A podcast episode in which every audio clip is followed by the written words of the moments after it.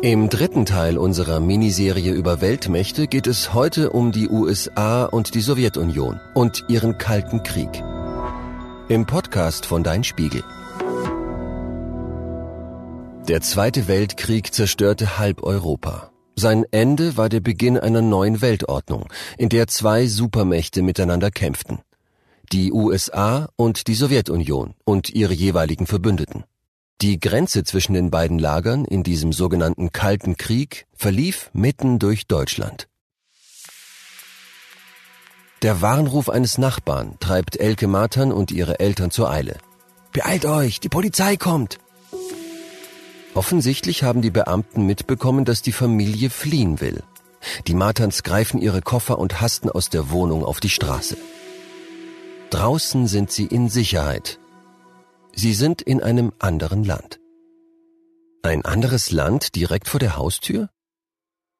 Der Tag, an dem die 16-jährige Elke und ihre Eltern fliehen, ist der 17. August 1961.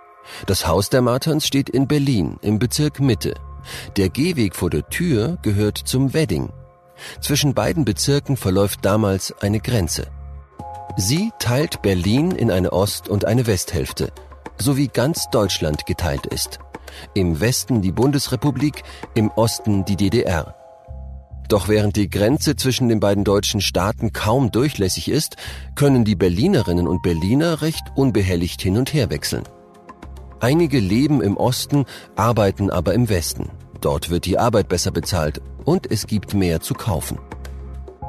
Allerdings nutzen viele die Gelegenheit und bleiben im Westen. Rund drei Millionen Menschen sind es bis 1961. Das passt den Politikern im Osten nicht. Deshalb schließen sie, vier Tage bevor den Martans die Flucht gelingt, die Grenze innerhalb Berlins. Erst werden Zäune aufgestellt, dann errichten Arbeiter ein festes Bauwerk, die Berliner Mauer. Sie zieht sich schließlich über 155 Kilometer um den Westteil der Stadt. Aber einen Schritt zurück. Warum ist Deutschland überhaupt geteilt? 1945 endet nach fast sechs Jahren der Zweite Weltkrieg. Deutschland ist besiegt. Adolf Hitler und andere führende Nazis, die den Krieg begonnen haben und den Tod von Millionen Menschen verantworten, sind tot, geflohen oder gefangen. Die Sieger des Krieges stehen vor der Aufgabe, einen zerstörten Kontinent wieder aufzubauen und dafür zu sorgen, dass von Deutschland nie wieder Gefahr ausgeht. Daher teilen sie das Land und seine Hauptstadt Berlin auf. Den Westen besetzen US-Amerikaner, Briten und Franzosen. Der Osten wird von der Sowjetunion kontrolliert, einem Staatenbund unter der Führung Russlands. Zu diesen gehören unter anderem die Ukraine, Kasachstan und die baltischen Länder. Bei den Verhandlungen über die Zukunft zeigt sich schnell, dass Ost und West sehr unterschiedliche Vorstellungen haben. Vor allem die USA glauben an den Kapitalismus und dass nur eine freie Wirtschaft zu Wohlstand und Zufriedenheit führt. Die Sowjets sind Sozialisten. Sie sind überzeugt, dass eine vom Staat gelenkte Planwirtschaft nötig ist für einen Wohlstand, von dem alle etwas haben. Auch wenn das für die Menschen bedeutet, auf manche Freiheit zu verzichten.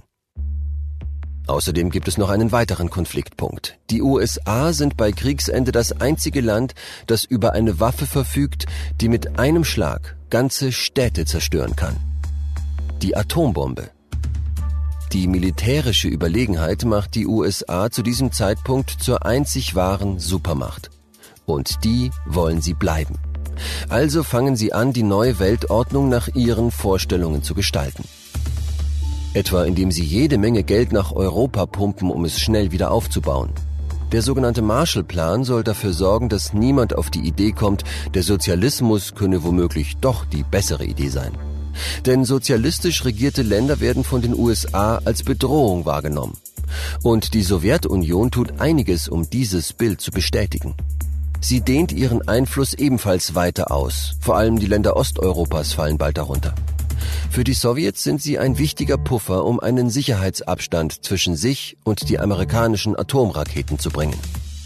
1949 wird die Sowjetunion dann selbst zur Atommacht. Anfangs ist ihr Waffenarsenal noch überschaubar und die USA sind viel zu weit weg, um sie direkt bedrohen zu können. Doch 1962 schaffen die Sowjets heimlich Raketen nach Kuba. Der Inselstaat hat ebenfalls eine sozialistische Regierung und liegt vor der Südküste der USA. Als das Manöver aufliegt, ist das Entsetzen groß. Geschichtsforschende sagen heute, nie habe die Welt näher an einem Atomkrieg gestanden als damals. Zum Glück behalten die Politiker auf beiden Seiten einen kühlen Kopf. Das Schlimmste kann verhindert werden. Die Sowjets ziehen ihre Raketen wieder ab. Dafür wollen die US-Amerikaner ihrerseits auf Waffen verzichten, die sie in der Türkei stationiert hatten. So dramatisch diese Situation war, ab jetzt entspannt sich die Lage. Denn beide Seiten sehen ein, dass ein großer Atomkrieg nicht zu gewinnen ist. Man würde sich nur gegenseitig vernichten. Also setzen die Supermächte den Kalten Krieg fort, den sie 1945 schon begonnen haben. Statt mit Waffen und Soldaten bekämpfen sie einander, indem sie sich weiter überall auf der Welt einmischen. Sie üben politischen und wirtschaftlichen Druck aus und drängen quasi jeden Staat der Welt zu der Entscheidung, auf welcher Seite er steht. Manchmal kommt es zum richtigen Krieg mit Soldaten und Waffen. Etwa Anfang der 1950er Jahre in Korea und vor allem in Vietnam, wo 1965 bis 1973 Zehntausende US-Soldaten kämpfen. Aber die Supermächte achten darauf, dass die Konflikte begrenzt bleiben. Gepäppelt mit US-amerikanischem Geld und beschützt von den Raketen entwickelt sich Europa prächtig, zumindest im Westen.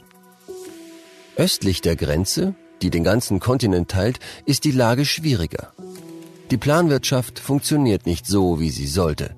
Vor allem die Sowjetunion leidet darunter, dass immer mehr Geld für neue Waffen ausgegeben wird, die das sogenannte Gleichgewicht des Schreckens erhalten sollen.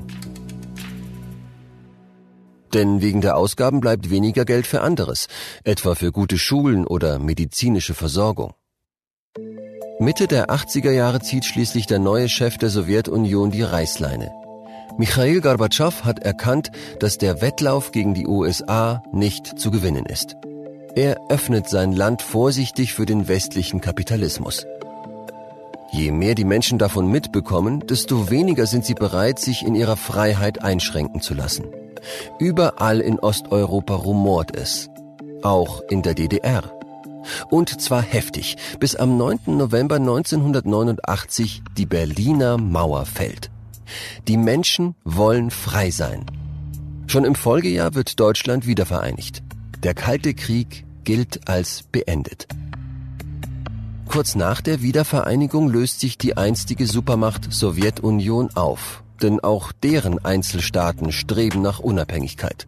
Das missfällt vielen. Sie sehnen sich seither nach alter Größe zurück. Der Krieg, den Wladimir Putin zurzeit gegen die Ukraine führt, hat daher eine Menge Fans in Russland. Für sie ist das kein Angriff auf ein Nachbarland. Sie denken, dass sie sich nur das zurückholen, was ihnen sowieso gehört. Der Westen dagegen unterstützt die Ukraine, damit sie unabhängig bleibt.